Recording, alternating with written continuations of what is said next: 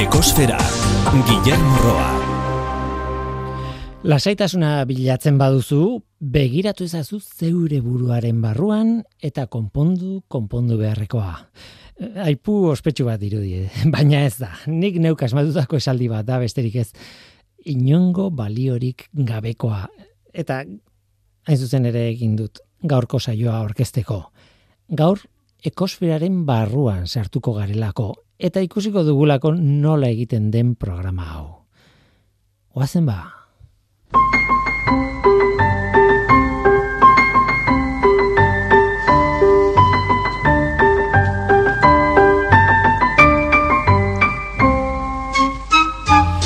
Kaixo den hoi, ongitorri ekosferara, kimikaria naiz eta ez naiz da mutzen, okerragoa izan ziteken.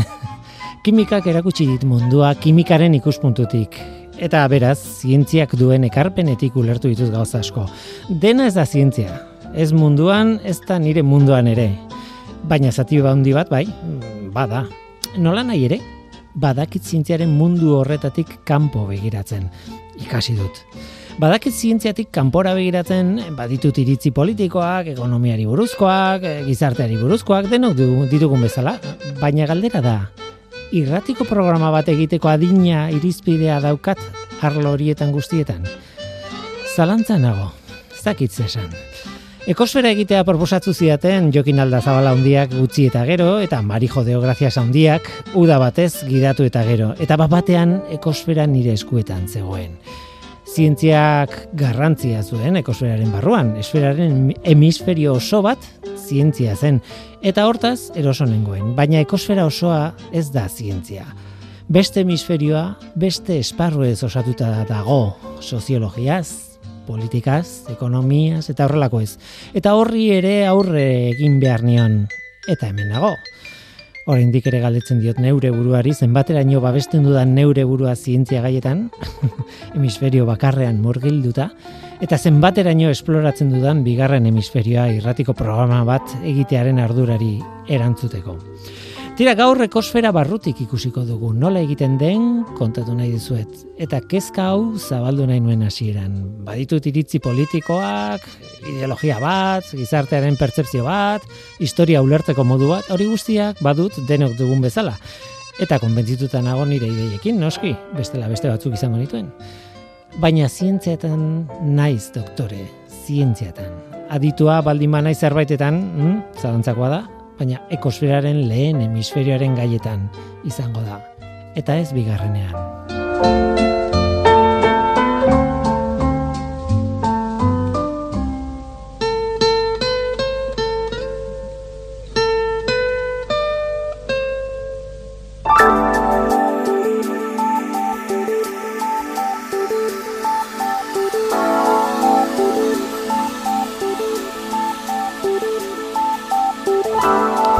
Azaroaren bukaerar arte, atmosferako CO2 kontzentrazioari buruzko datuak izaten genituen astero eta ekosferan hemen ematen genuen datua. E, bueno, hori tokatzen da orain, baina planeta osoaren erreferentzia toki bakarrean neurtzen zen, Hawaiiko Mauna Loa sumendiaren magalean dagoen toki batean, tokia proposaztelako, arrazoi askoren gatik, altuera gatik, eh, landaretza faltaren gatik, eta abarreta abarrez, sumendia, aproposa zen, baina sumendia erupzioan sartu zen eta hori izan zen azaroaren hogeita zazpian. Eta geroztik horrela jarraitzen du. Zeo biren konzentrazioaren neurketak eten egin ziren, baina hemen dator albiste ona. Laba oraindik ateratzen ari den arren behaketak berriz hasi dira, neurketak berriz hasi dira. Hori da albiste ona, baina albiste txar bat ere badago, betikoa egia esan. Zeo biren konzentrazioak jarraitzen duela hunditzen abenduko datua, egu berri egunekoa, abenduko hogeita lauko, hogeita bosteko datua barkatu, lareun da meretzi, koma bost bost ppm izan da. Iazko egun bereko balioarekin konparatuta, bi ppm handiagoa da balorea. Eta betiko ere, betikoa ere esango dugu, zeo birekin kezkarik ez izateko balioa, berreunda laurogei ppmkoa izan beharko luke, eta ez ber, lareunda hogei ingurukoa. Tira berri txarra, betiko berritxarra. Gaur saio berezia egingo dugu egu berritakoa ekosfera barrutik nola egiten dugu programa hau. horixe behintzat zati batzuk kontatu nahi dizkizuet. Hori da gure horko eskaintza, zu ongitorria zara, murgildu zaitez gure ekosferan.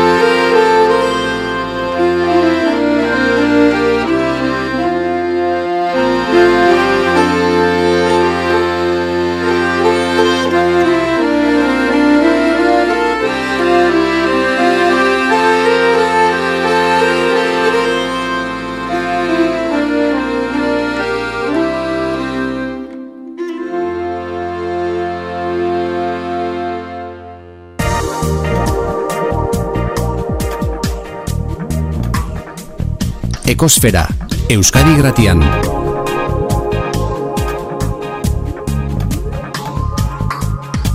Ekosfera. Historio interesgarri batekin hasiko naiz, kontu interesgarri batekin. Irigintzari oso lotuta dagoen historio bat. Askotan kontatu da gainera, behar bada ez hemen, baina oso zabalduta dagoena erresuma batuan eta horrelako tokietan, ez? Sua, dirua, suhiltzaileak, lehiakortasuna denetik biltzen dituen interes, e, historio interesgarri bat, historio adierazgarri bat esango nuke gainera. Zoritxarrez historioa ez da zuzena. Baina tira, eldu diezaiogun, e, kontatu dezagun. Ingalaterrako hirietan, ba, amazazpigarren mendean, sortzigar, emesortzigarren mendean, horrin guruan, bueno, oso kezkatuta zegoen jendea zuaren arriskuarekin. E, zua behartuten etxe barruan, zu, zu kaldeak zituzten noski, izena ez da kasualitatea, Baina, bueno, bero gailuak, estufak, eta ere bai, ez, bazituzten, eta beste hainbat kontu, eta eta zua benetan garrantzitsua zen etxe barruan. Ezan bakarrik hemen ere bai, noski. Baina zua etxean egiteak zuten arriskoa ekartzen du, badakizue?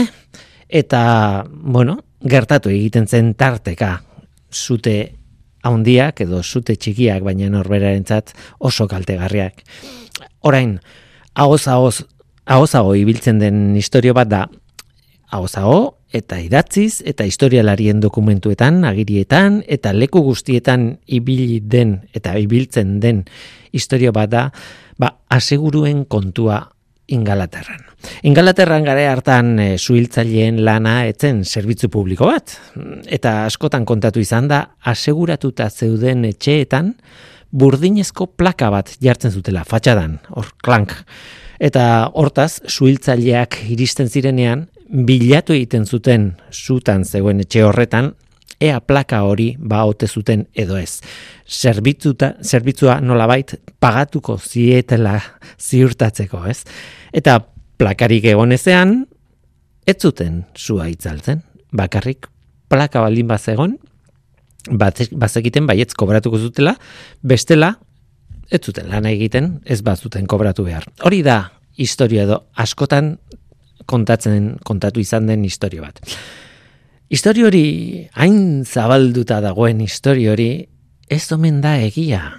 Egia da suhiltzaileen lana etzela zerbitzu publiko bat. Egia da baita ere fatxadetan plaka batzuek adierazten zutela, eraikinaren jabeek, bueno, asegura kontratatu zutela edo ez, edo nolabait suhiltzaileen konpainiari pagatuko ziotela sua itzalizkero, ez? Baina etzen egia aseguratu gabe etxe bateko sua itzaltzen ez zutenik. Hori ez, hori etzen egia. Historialariek diote ba, froga asko badaudela hori egia ez dela ziurtatzeko, ez? Mm, itzali egiten zituzten zu guztiak aseguratuta egon ala ez. Eta arrazoi asko daude gainera horretarako eta behin entzun da ba, logikoa dirudi. Batetik, etxe batetik mm, ondoko etxera sua zabaltzeko arriskoa bazegoen aseguratuta egon, ala ez. Beraz, hemen itxaltzen ez baduzu, agian ondoko etxea e, erreko da, agian ondokoa, agian hau ez dago aseguratuta, eta ondokoa bai, nola nahi ere, sua batetik bestera pasatzeko arrisku oso ondia zen, gaina Londresen mila seireunda irurogeita zeian, okerrez banago, zu izugarri handi batek iria suntxitu zuen. Eta hori The Big Fire edo horrelako zerbait deitzen diote, zea, kasu honetan okindegi batean edo ogia egiten zuten, e, zea batean, e, bueno, lantoki batean, labeak zituzten toki batean hasi zen, eta hortik zabaldu zen, eta azkenean hiri osoa e, zuntxitu zuten, besteak beste, Bar, gare hartako katedrala erre egintzen guztiz eta gaur egun dugun San Paul katedral hori da bueno, katedral berria behartu delako, ez? Hori eta beste mila etxe eta beste mila eliza eta beste mila eraikin. Oso oso handia izan zen Londresen mila zeirunda irurogita zeian gertatu zena. Eta beraz, bueno, arriskua hortzegoen eta beldur ziren. Oso beldur ziren. Zu zabaldu, zua zabaldu eta eta hor es, nolako ondamendia etorriko zen, ez? Horren beldur. Bueno, hori batetik, bestetik suhiltzaileen konpainia asko zeuden eta haien arteko leia, bueno, ba zu gehien itzaltzen zituztenak diruz sarituta zeuden. Zutea sortzen zenean suhiltzaile gehiegi iristen ziren tokira eta denuntzako urik etzen izaten lan egin izateko. Beraz, eh, bueno, haien artean lehiatzen zuten korrika iristen ziren, eta sua itzaltzen zuen lehenengoak nolabait marka bat lortzen zuen beraien lanean, eta marka gehien zituen zituzten konpainiak sarituta izaten ziren. Tira, eta beste kontu baten gatik ere bai, sinistu ala ez, suhiltzaileak pertsonak ziren.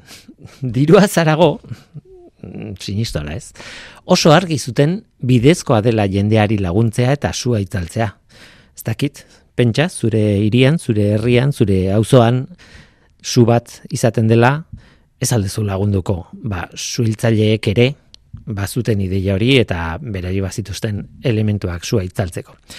Tira, hori nola ordaintzen zen aseguratuta ez bazegoen eraikina, ba informazio hori falta dut, egia esan ez dakit, baina bai, zu guztiak itzaltzen zituzten amazazpigarren mendean eta amesa hortzigarren mendea mm, e, ingalaterran ahal baldin bazuten eta suhiltzaileek alegina egiten zuten arrazoiak arrazoi alegina egiten zuten edozein zu itzaltzeko.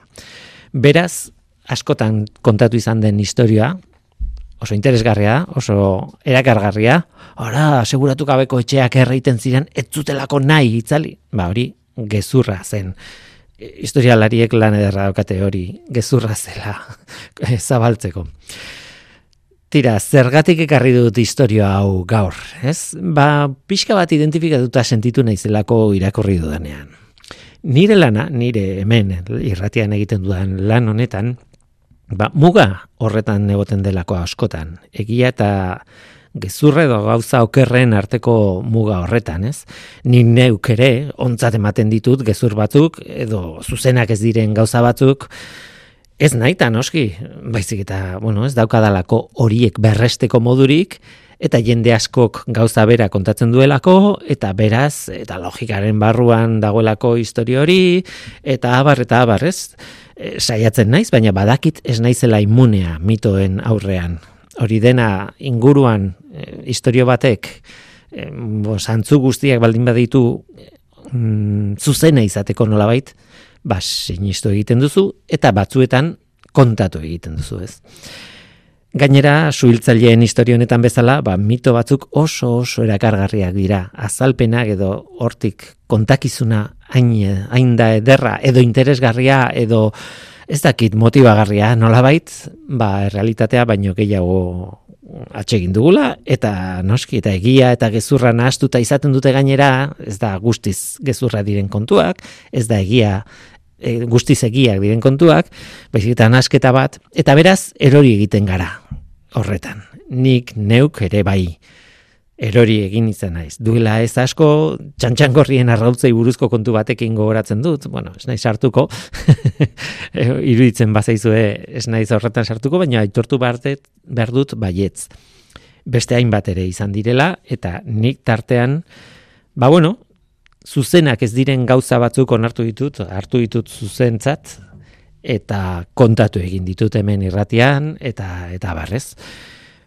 Beraz, em, hemen dago, nire aitortza eta nire lanaren kezka hori, ez? Nik nahiko nuke, kontatzen dudan guztia, oso zuzena izatea eta interpretazio egokia eta abar. Baina ez da erresa, ez da beti erresa, bueno, zuzena eta okerra bere izten, ez? Eta hori da noski lan honek daukan gauza bat, eta hori da noski ekosferak eta norteko ferrokarrilak duen arazoetako bat. Edo mm, kezka bat, arrisku bat, edo nahi duzuen bezala, ulertzen didazue. Tira, beraz, ekosfera barrutik ikusten ari garen kontu honetan, aipatu behar nuen. Mitoak edo behintzat zuzenak ez diren historioak ere, aireratu izan ditu dala.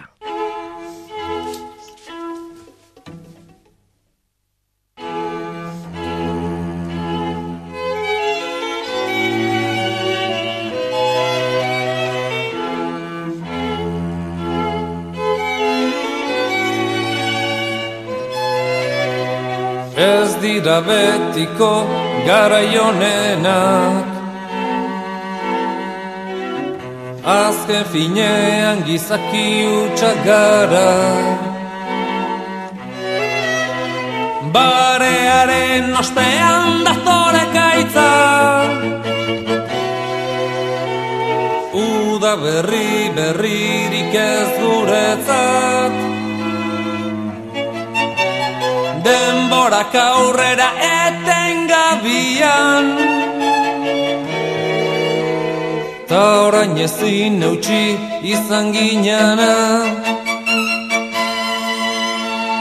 Rutinaren morroiak bihurtu gara. Lastan alen baino lehen aska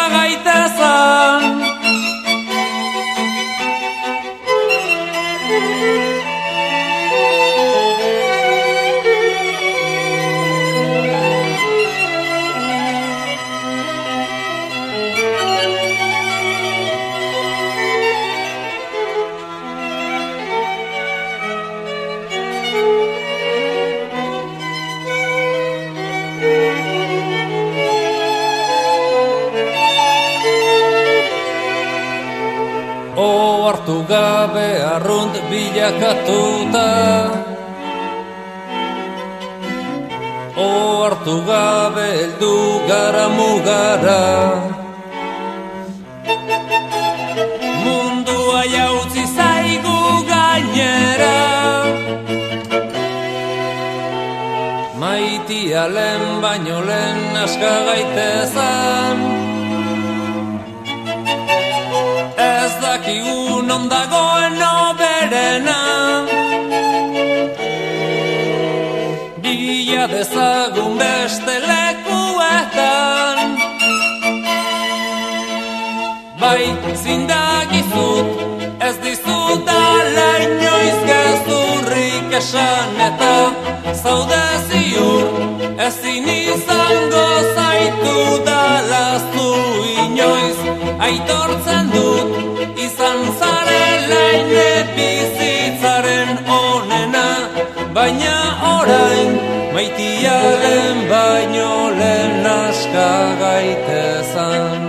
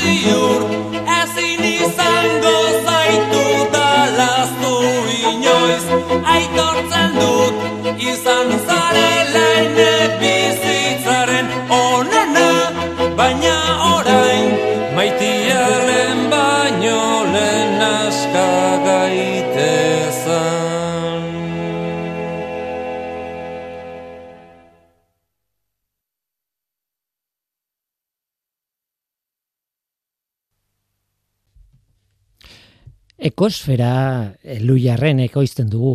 Elujarrek, Elujar Fundazioak egiten duen programa da Euskadi Irratirako. E, bueno, bi programa egiten ditu horrela badakizue. Norteko ferrokarrilea, zientzia hutsa dena, eta ekosfera. Eta hor sartzen dira, balen esan dudan bezala, ba, zientzia sartzen da, baina berez, ekologia, energia, bueno, natura gai horiek eh, lantzen ditugu, ez?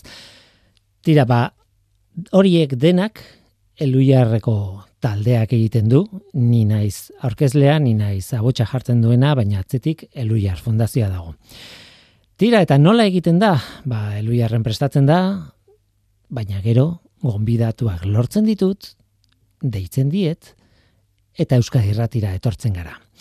Behin pasabideetan gertatu zitzaidan, ez dut gogoratzen zeinekin hemen irratian, et irratiko norbaitek esan ziren, haze gonbidatu arraroak lortzen dituzun. eta benetan nik ez dut horrela sentitzen arraroak, arraroak direnik, espezializatuak direnik, bueno, bai, neurri batean bai, baina neurri batean programa guztiek erabiltzen dituzte beraien arloko gonbidatu espezializatuak.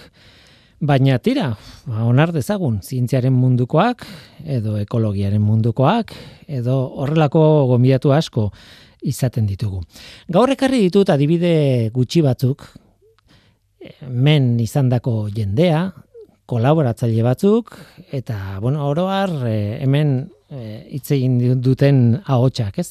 Eta baramanan komentatu nahi ditut, eta horrela baita ere, bueno, 2022an izandako hainbat elkarrizketa eta hainbat gai errepasatuko ditugu, zer oso interesgarriak izan dira, adibide bat, eta iruditzen zait ekosferako gai tipikoa izan daitekena, ez? Euskal Herriko dunak ikertzen ari diren ba, arantzadiko botanika, botanikalariak, ez?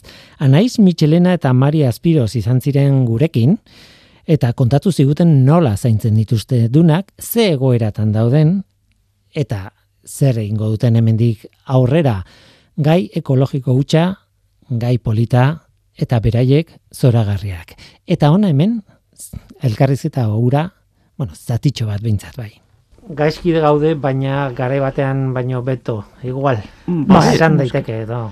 Bai, bai, bai. Bueno, orokorrean, gero Oroko- findu behar da eta tokiz Bai, bai, tokizoki, ez? Azken finean garbi dagona da mintzat, habitat mota hauek daudela Europar batasunatik babestuta.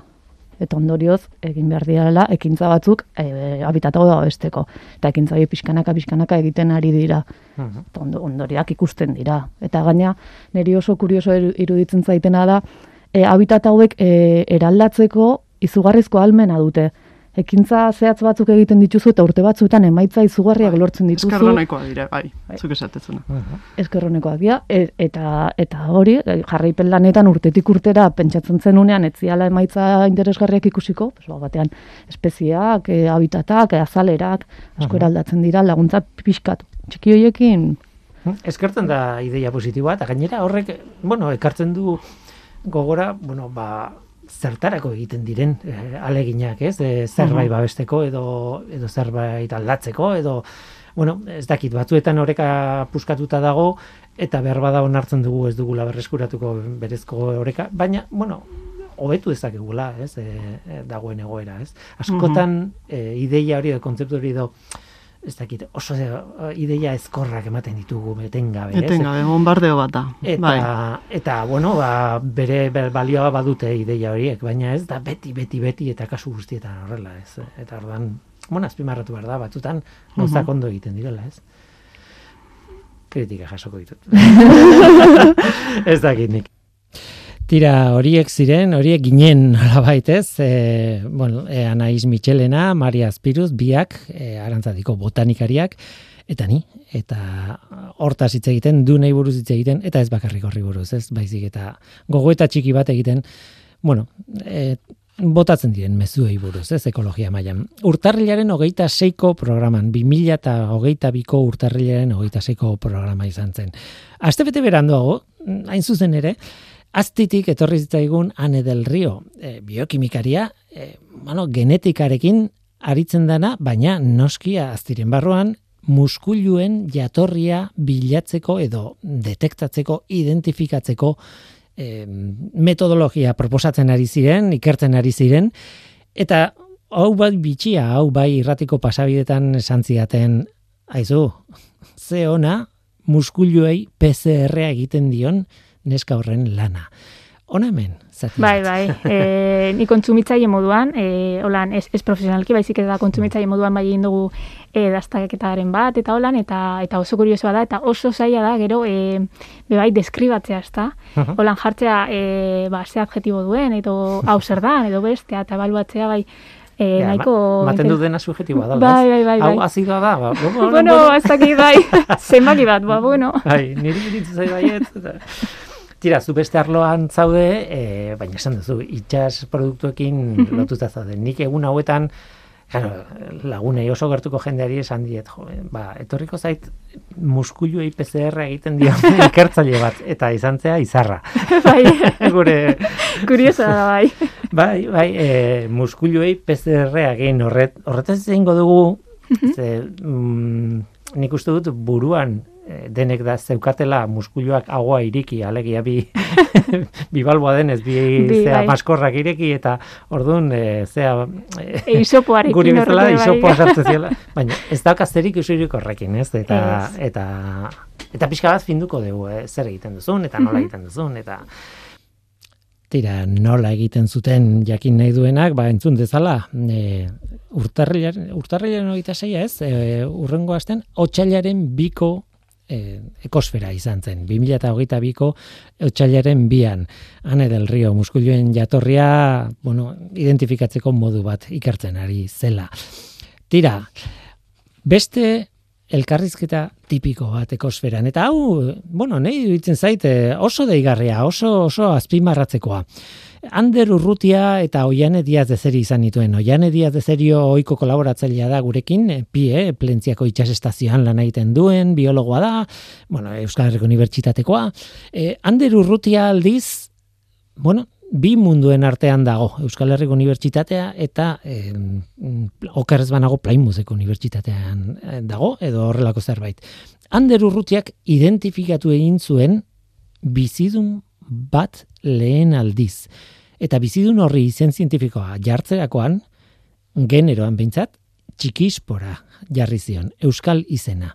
Eta hemen dago, mm, gure elkarrizetaren hasiera bat, zati handi bat, eta hor azaltzen du nola eta zergatik. Hemen daude, Ander Urrutia eta Oiane Diaz de Zerio nirekin, martxoaren bederatziko saioan. Hanka bat daukazu Ingalaterran eta beste apien, ez? Nola ez? Hori da, hori Urte da. pila bat eman dituzu Ingalaterran ikertzen, ez? Bai, doktoretza pierekin egin nuen, baina aplikazio zentroa Inglaterran zegoen CEFAS, da, Mhm. eta Weymoutzen dago, Center for Environment, Fisheries and Aquaculture Science. Bai. Eta gainera galdetu dizut sartu baino lehen. Eta Bai. nun dago hori, eta esan diazu, deskribatu diazu Plymouth, tokia, hori da? Bai, bai, Plymouth, eh, eh, herri txiki bat da, Plymouthen eta Southamptonen artean. Mhm. Herri txikitsua hor. Eta identifikatu dut kosta hori, oso izen berezia du, eta, bueno, zientziaren historia badu toki berezia da, Jurassic Coast. Bai, bai, bai, bai. Oso adierazgarria. Badakizu ez dago hainbeste jende hau dakidana. bueno, ez dakit nik, baina Inglaterran, badauka, bai, eh? baina. Nik ere badakit, ez? Ok, ok. egin nuen. Zu oianean egon zara? Ni nintzen exeterren, da hola Aha. printzetik oso gertu bai. Claro, claro, eta ordan eh, horre herri klabea da Limes Regis, Bai, bai, bai, bai. Eta ho- hor, bueno, lehen esan didazuna, Ander, eh, han aurkitu zuten lehenengo iktusaurioa, Bai, eh, bueno, Mary Anning izeneko eh, zientzialari bat, bueno, gerora zientzialari izan zana, fosilen bilatzailea nolabait eh, emertzigarren mendean bilatu zituen, eta horren ondorioz, trivial pursuiten galdetzen dizutenean, non ze herrialdetan aurkitu den lehenengo dinosaurioa, erantzuna Ingalaterra da. bai, Lime Reyesen zela edo al, olako herri txikitxo batean, eta eta orain e, uste dut Londreseko natori, e, Natural Historia Museoan dagoela, Mhm. hau, eta ikusi aldezakezuna Londresera joaten Mhm. baldin bazara, hau izango da, e, Lime Reyesen e, aurkitu Bai. zutena. Beste, beste asko daude, baina gutxienez hau hor egongo da. Bai. Hori bai ikusi dudala. Lime Reyesen ez naiz egon, baina Londresen bai, ez da? Tira, ez dakit oso nahasia izan den hasiera, baina mm, alde batetik daukagu oian, eh? Hor, e, e, bueno, e, Bilboko estudioetan zaude, Bai. bestetik hemen Ander daukagu hemen Donostiako estudioetan, eta bestetik daukagu hirugarren protagonista da Bizkarroi bat. Ah, bueno, bizkarroia izan daiteke edo zein motako biziduna, baina kasu honetan protista bada eta daukan gauza berezia da mm, Ander, zuk aurkitu Mhm. duzula eta izendatu duzula, hori ez dela Bai, bai, bai. izendatu duzu espezie hau eta izen osoa da eta orain kontatuko dugu Bai. izen horren atzean zer dagoen txikispora filomaios Bai. ondo, esan dut bai, bai, bai, primeran. txikispora eh, txikispora da espora txiki bat Bai, bai, bai, bai, bai. E, zera da, em, para, bizkarroi berri, berri Mhm. bat e, aurkitu nuen, eta eta hurbilen zegoen espezie bakarra, kapsaspora e, outzartxak izen. Be, mila beratxeun eta laurogeita batean aurkitu zena, e, e, estatu batuetan, Mhm. eta hori kapsaspora hartuta zegoen eta pizkat esporarekin jarraitzeko baita ere txikispora espora bat daukadalako e, pentsatzen egon nintzen hilabete batzutan Bai. eta eta nan, oso txiki oso espora txikia da hiru hiru lau mikra Bai, orain kontatuko dugu zelula bakarra dela eta horrek ze suposatzen Bai, duen, bai. ze horratzean badago historio zientifiko Bai. oso oparoa, ez, e, gauza asko ditu. Baina, esan behar da, a ber, jendeak esango du, bale, bizkarroi bat, osea, Bai. zelula bakarreko bitxo bat aurkitu du, ikusten ez dana ze oso txikia da, eta gainera bizkarroia da, horrek esan nahi du beste bizidun baten gorputzean dagoela, beste bizidun horretaz ere hitze egingo dugu, krustazio txiki bada, Bai, bai, bai. gamba txiki bat, nolabait, baina zergatik da importante hau.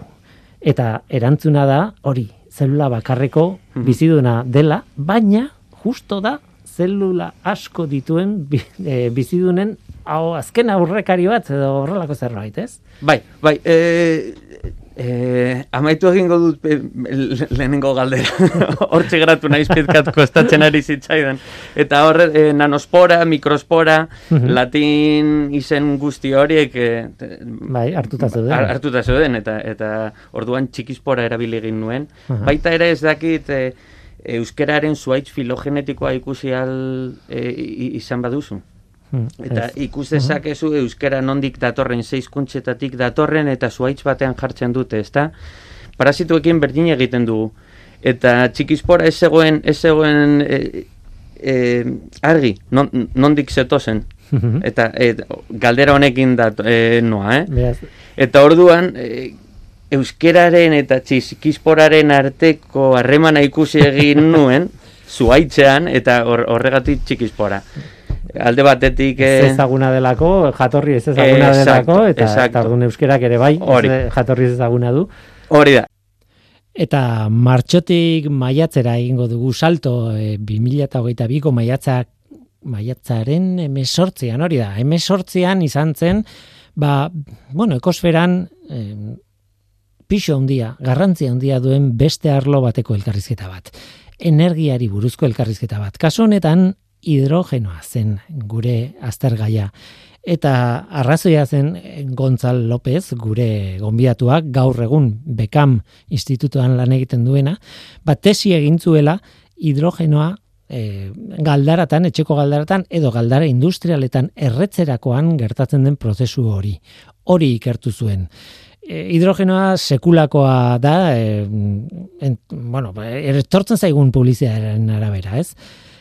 Gertatzen dana da hidrogenoak bueno, praktikan arazo asko dituela. Adibidez, eta hori da Gontzalek kontatu zigun eh, gauzatako bat. Galdaratan erretzeakoan ezin dugu bueno, gaur egun gas naturala sartzen dugun horretan hidrogenoa besterik gabe sartu. Eta saldu zigun oso ondo zergatik, berak horixe ikertu du. Beraz, hidrogenoaren beste aldean nolabait Gontzal Lópezek, teknikari batek kontatu zigun. Hora hemen, bere elkarrizketaren zatitxo bat. Hor dago, hor dago gakoa. Nire tesian eh, landu nuen gaia, ba, hori, hidrogenoaren errekuntza da, hau da, aplikazio espezifiko batzuetarako ba, hidrogenoak gas naturala ordez, ordezkatu dezaken ala ez eh, ikertzea, nire kasuan zehazki eh, etxeko galdaretarako eta eta galdara industrialen eh, kasurako, ezta? Uhum. labur bilduz eh, tesian zehar eh, ikerlanen. Eta, eta bueno, nire eguneroko lanean orain bekamen baita, ba, fluidoen dinamika komputazionalaren bidezko simulazioak erabiltzen ditut. Ba, Ah, teorikoa zara, Eh, ni bezala. hori da, bai, bai. Eh, simulazio numerikoak erabiltzen ditut, bai. Tesian zehar eh, validazio esperimentalak ere egin behar izan ditut, eh? Baina, baina bueno, hori da erreminta nagusia, eta, bueno, honek eh, aukera eman dit, hidrogeno sugarrak eh, aurre ikusteko, eta sortzen diren eh, emisioak eh, simulatzeko, ezta? Eta galderari helduta, ba, hori, hidrogeno erretzea ez da inerraza, e, eta propietate ezberdinak e, ditugulako, ezta sugar, e, sugar horietan. Besteak beste, ba, temperatura altuagoak. Eta zer, zer gertatzen da e, temperatura altuagoekin? Ba, bueno, e, erabiltzen dugun e, oksidatzaile gizara, erabiltzen dugun e, aireak dakigun bezala nitrogenoa dauka, beraz, e, hidrogeno sugarrek ematen dizkiguten temperatura altu horiekin, da, nitrogenoa oksigenoarekin e, disoziatzen da, eta NOx termikoak sortzen dira, ezta? NOx termiko hauek, ba, ez ditugu nahi, kutsagarriak dira, eta beraz tesian e, e, aztertzen ibili naiz, ba, nola murriztu emisio hauek, e, gehien bat, ba, e, fluxuaren arabera, ezta? Fluxu turbulentuak erabiliz, residentzia denborak murriztuz, eta ba diseinu ezberdinak e, planteatuz. Gontzal López, eh, gaur egun Bekam institutuan ari dena lanean. Eta berak kontatzen zigun hidrogenoaren erreketari buruzko kontuak, ez? Bere tesian garatutako ikerketa eta lortutako emaitzak. Tira, ba, honekin bukatzen ditut gonbidatuen audioak, honekin bukatzen dut eh, gonbidatuen xehetasunei buruz eh, eman behar nuena, bakarrik adibide batzuk ekarri ditut, eh, esango didazu, eh, xelebreak diren edo ez. Eh, niri hemen barruan nago, ekosferaren barruan, eta ez zait iruditzen hain xelebreak direnik, Euskal Herrian baitugu ikertzaile asko eta lan asko egiten da zientziaren barruan eta behar bada ni ohituta nagoelako, ba ez zaizkitain arraroak iruditzen, baina bueno, zuek esango duzu. Tira, eta orain eten txiki bat egingo dugu eta programaren azken fasera salto egingo dugu.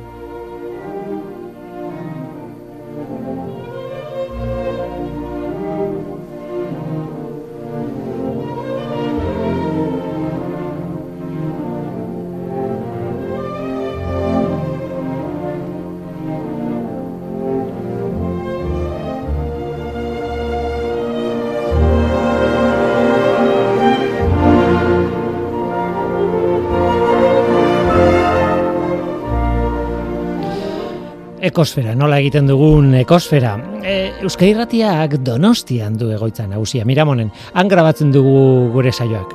Bueno, han ez, hemen, ni bertan nagoelako momentu honetan, ez? Baina noski askotan baliatzen ditugu beste hiriburuetako estudioak ere. E, askotan izaten dira gonbidatuak adibidez e, Bilboko estudioetan edo Gasteizkoetan eta eta barrez. Haiek han ni hemen. Baina konexioa izugarri ona denez, ba hortaz esatariak ez badu ezer esaten, entzuleak ez daki estudio berean dauden ala ez biak eta hori da kontua. Nola nahi guretzat, bueno, alde handia da, niretzat behintzat bai, gonbidatua bertan egotea ala ez. Gonbidatua Bilbon dagoenean hango estudio batean egoten da, bakarrik eta ez diogu eh, elkarri aurpegia ikusten eta barrez batzuetan bideodei bat jarri izan dugu martxan telefono mugikorrearen bitartez, ba elkarri begiratu alizateko, baina bueno, normalean ez dugu hori egiten, baina inoiz egin dugu bai. Eta pertsona bati aurpegia aurpegira begiratzea arekin hitz egiten ari zarela, uf, sekulako abantaila da. Gorputzaren lenguaiak hori hala deitzen diote ez?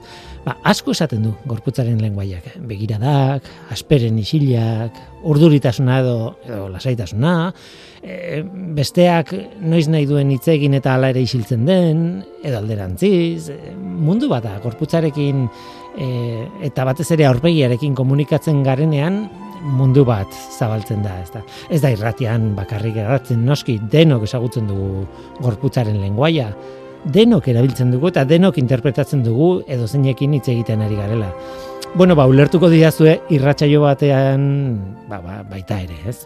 Asko eragiten dit niri gorputzaren lenguaiak eta soleskideari begietara begiratu ahal izateak, ez? Eta batez ere, gonbidatua ez badago ituta irratian hitz egiten, bueno, itzi gabeko komunikazio horrek izugarri laguntzen du lasaitzen du adibidez, ez. Beraz nik beti esaten diet gonbidatuei, elkarrizketa egitera, bueno, adosten adosten dugun garaian, ba ea Donostiako estudiotara etortzarik duten edo ez. Etortzen badira niretzat luxu hutza da, oso oso ona da. Programak asko zobeto ateratzen dira bertatik bertara eginda.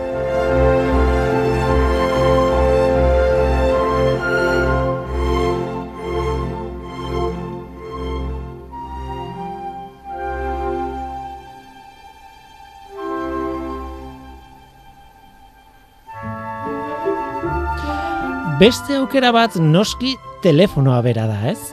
Zer esango dizuet? Irratian telefonoa klasiko bat da, ez? Gaur egun gainera pertsona bat edo edo zintokitan egonda ere telefonoz elkarrizketa bat egin daiteke. Ne, nik egin dudan elkarrizketa harrigarriena alde horretatik, bueno, ez dakit, nun egin zuten, benetan ez dakit. Baina gonbidatua herri txiki batetik deitu zigun, plazako kabina batetik, ba, bertako plaza antzegoen kabina batetik, kabina bakarretik, neguan eta galtza motzetan. Historio komplikatua da. Eta txampona bukatzen zitzaizkionean, bueno, ba, kabo elkarrizketa. Hori izan zen, kuriosoena, igual. Garai bateko kontua gainera, ez? Eta beste elkarrizketa bat egin genuen telefonoari esker, ba, adibidez, estatu batuetako han galduta dagoen leku batean egin zuten fizikarien kongresu batetik. Ura ere, konexioa lortu genuen. Eta beste behin, lau lagun ginen, laurak munduko toki ezberdinetan, eta horrek esan nahi du, lau ordutegi ezberdinetan geundela. Beraz, ura koordinatzeko lanak izugarriak izan ziren. Baina tira ondo atera zen, batzutan gauzarik zailenak ondatatzen dira eta arrexenak batira. En fin. Nola nahi ere, bai, asko zor diogu telefonoari hemen irratian. Baina esan behar da, irrati estudio batean telefono linea asko aldi berean izaten ditugula martxan. Ez dakizen bat diren gure zuzeneko estudioan. Amar, mm, gehiago ez dakizen bat linea diren mm, e, berba da gutxiago ez dakit, baina bi baino gehiago, hiru baino gehiago bai, seguro. Horrek aukera asko ematen digu. Hala ere, pandemiak beste zerbait irakatsi digu. Bideodeiak ere oso erabilgarriak direla.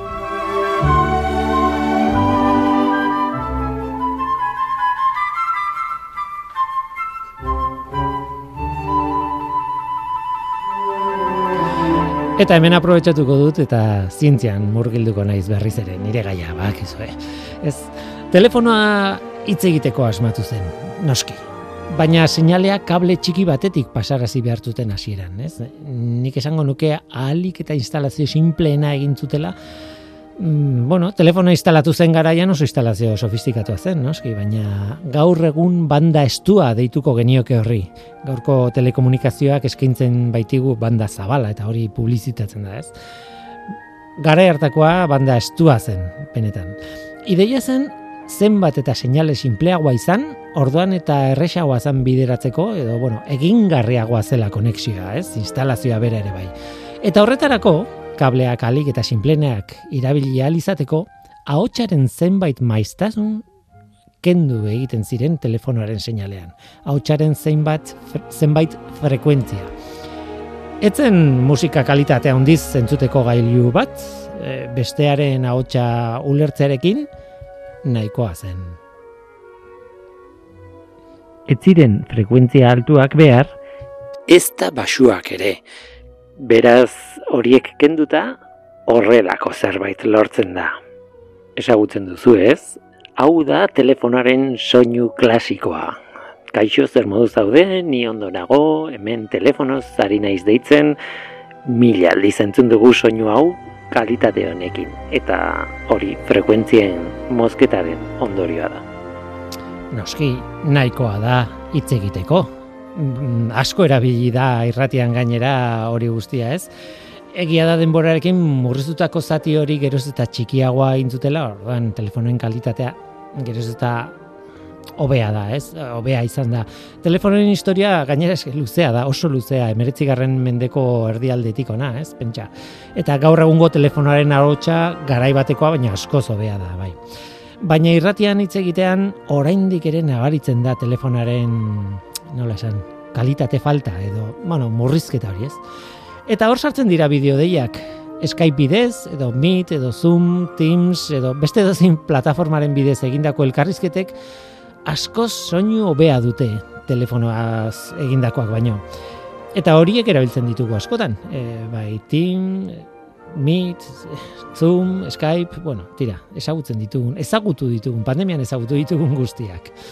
Interneteko konexioa ona baldin bada, ba, ematen digute segulako kalitatea irratian erabiltzeko. Baita WhatsAppeko deiak ere erabili izan ditugu, eh? ez pentsa. Eh? Gainera, bideoa bera ez dugu erabiltzen kasu horietan. Audioa besterik ez dugu behar izaten eta horrek ez du e, informazio gehiegi eskatzen pasatzea, ez? Horrek esan nahi du komunikazioak askoz datu gutxiago eraman eta ekarri behar dituela. Beraz, ez dugu gonbidatuaren aurpegia ikusten. Besteak beste konexio hori egiten duen ordenagailua ez dago estudioaren alde honetan, kristalaren alde honetan, baizik eta teknikariaren kontrol gelan noski. Eta logikoa da, ze konexio hori nahasketa mai batera bideratu behar delako, ez? Azkenean, esan nahi dudana da, nik neuk ez daukadala kamerarik eta hemen barruan nire aurpegia ikusi alizateko programa eh, egiten dudan bitartean, ba ez nauzuela ikusiko, ez naula ikusiko gomidatuak, ez da nik bere irudia ere.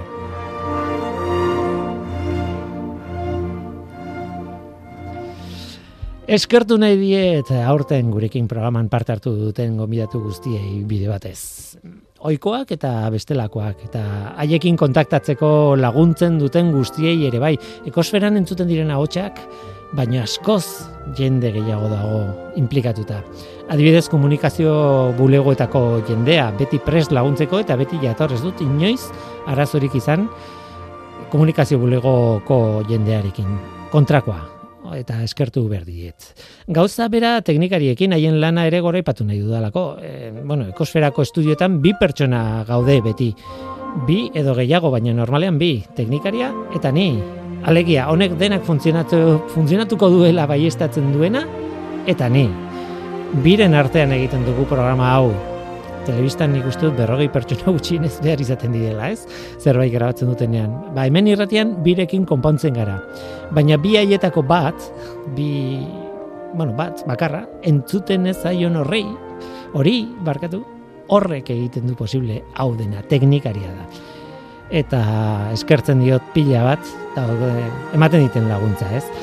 Negarrez hasi baino lehen bukatu ingo dut.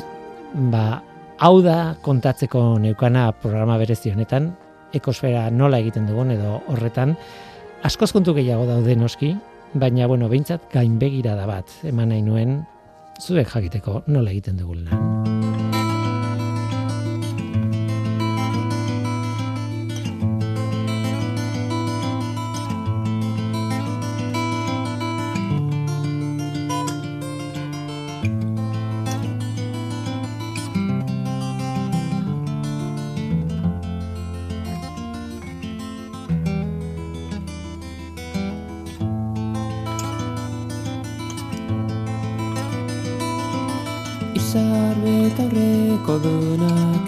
Izotzaren erreinuan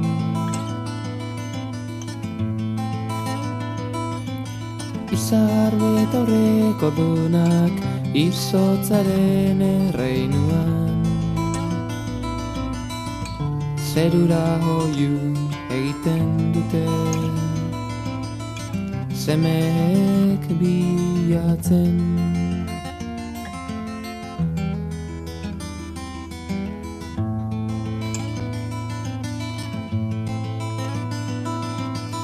Izar betaurreko dunak izotzaren erreinuan.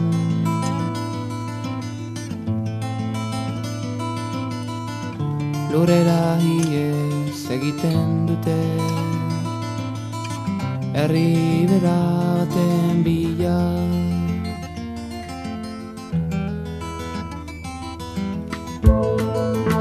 Eta gu bagoaz, hau izan da 2008ko azken ekosfera. Mikel Olazabal teknikan, dena bermatzen duen gizona, eta ni Guillermo Roa mikroan. Aste hona izan, urrengo astean 2008ko lehen ekosfera. Zaindu, agur!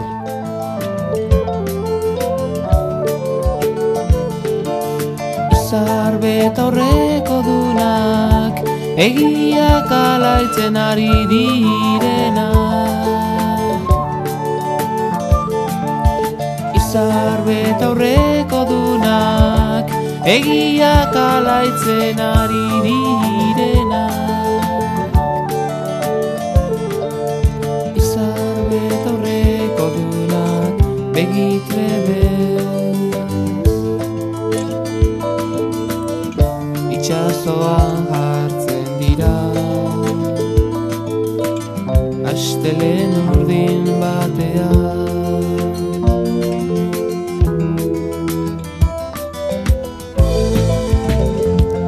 Izar beta horreko duna. Gezurrak ilkutxan lurperatzen dituztenak Eta gero Urgarbia edanik Etxera dijoaz. Izar beta horreko dunak Gezurrak ilkutxan lurperatzen dituztenak Eta gero, urgarbia edanik Etxera dijoaz, bibolina ustera Izar beta Egiak alaitzen ari direnak. Izar beta horreko dunak. Izar beta horreko Izar beta horreko dunak. Zeruan egoak lurrera kataiatu. Izar beta horreko dunak. Zeruan egoak lurrera kataiatu